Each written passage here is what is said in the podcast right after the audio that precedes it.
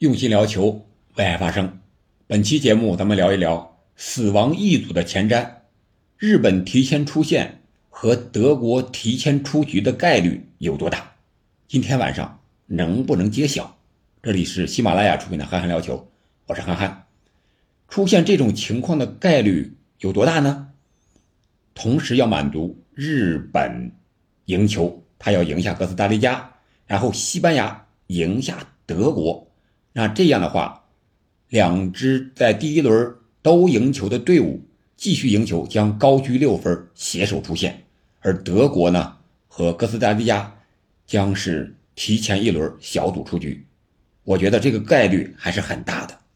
为什么？我们先看日本和哥斯达黎加这场比赛。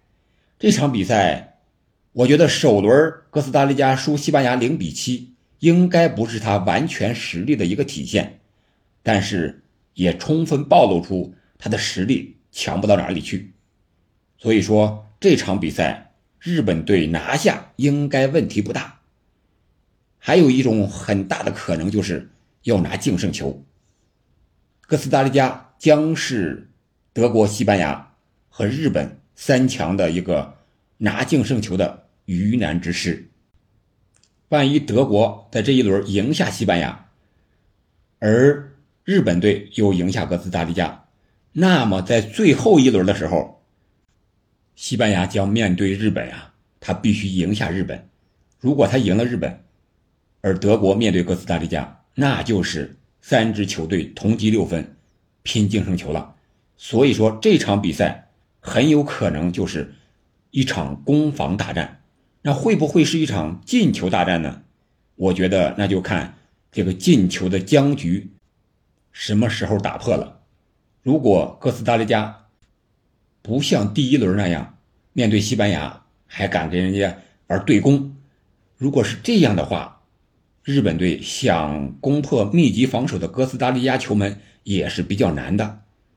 所以说，这个进球第一个进球什么时候到来是非常重要的。如果来的很早，那哥斯达黎加如果还想出线，那不得不就得压出来，那。对于日本人来说就太好打了，所以说，我觉得这场比赛是一场攻防大战，但是能不能是一场进球大战，就看日本队何时进球了。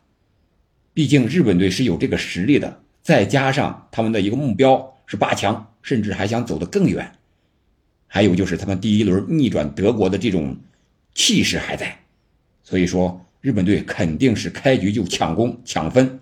而且是用他们的传控足球压着哥斯达黎加打，我相信以日本的气势和实力，应该不会让这场比赛有冷门或者说意外发生。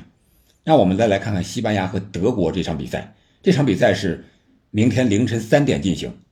如果日本队和哥斯达黎加的结果出来之后，是日本赢了，德国看到之后那没办法，只能是。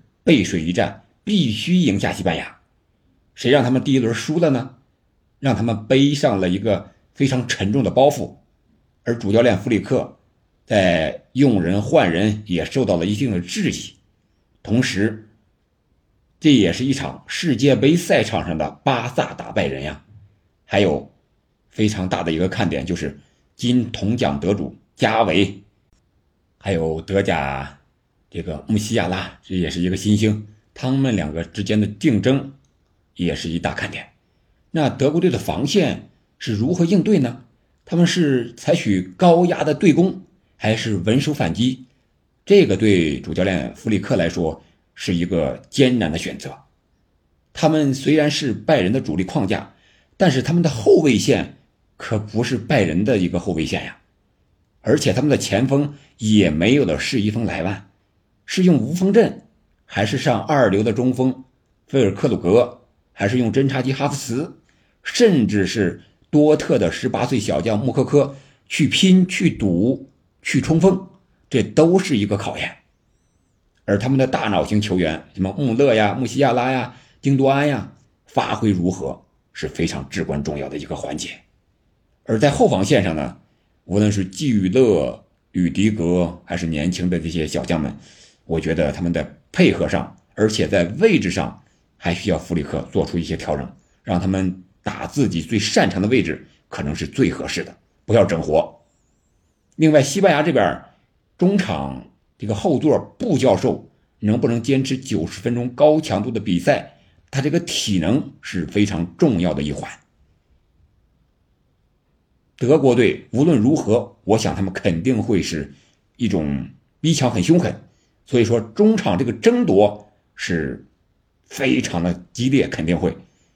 那么这些小将们，加维、佩德里还会不会像第一场那样惊艳的表现呢？他们的运气是不是第一场七个进球都用完了呢？我个人感觉啊，双方进球应该不会太多。差距也就在一两个球之间，而且这个进球啊，很有可能就是抓某一次快速反击，然后形成这么突然的一下子射门，然后得分。我觉得这场比赛最终可能是一场平局收场，给两支球队，西班牙也好，德国也好，在最后一轮都有出现的机会和可能。但是如果是这样的话，那对德国来说就太不利了。他们最后一轮即使大胜哥斯达黎加，他的出线命运还掌握在日本队的手里，那日本队就是渔翁得利了。可以说，这第一场比赛逆转德国，日本队是打得一拳开，免得百拳来呀！这三分拿的太值了，完全掌握了出线的主动权。好了，这就是我简单对 E 组的一个预判。总之，日本队提前出线还是非常有可能性的。而德国队提前出局呢，应该可能性稍微小一点毕竟背水一战、置之死地而后生的德国没有办法了，必须赢下西班牙才行。很有可能这一组最大的可能就是三支球队同积六分，最后比较净胜球。好了，你对一组谁会出现？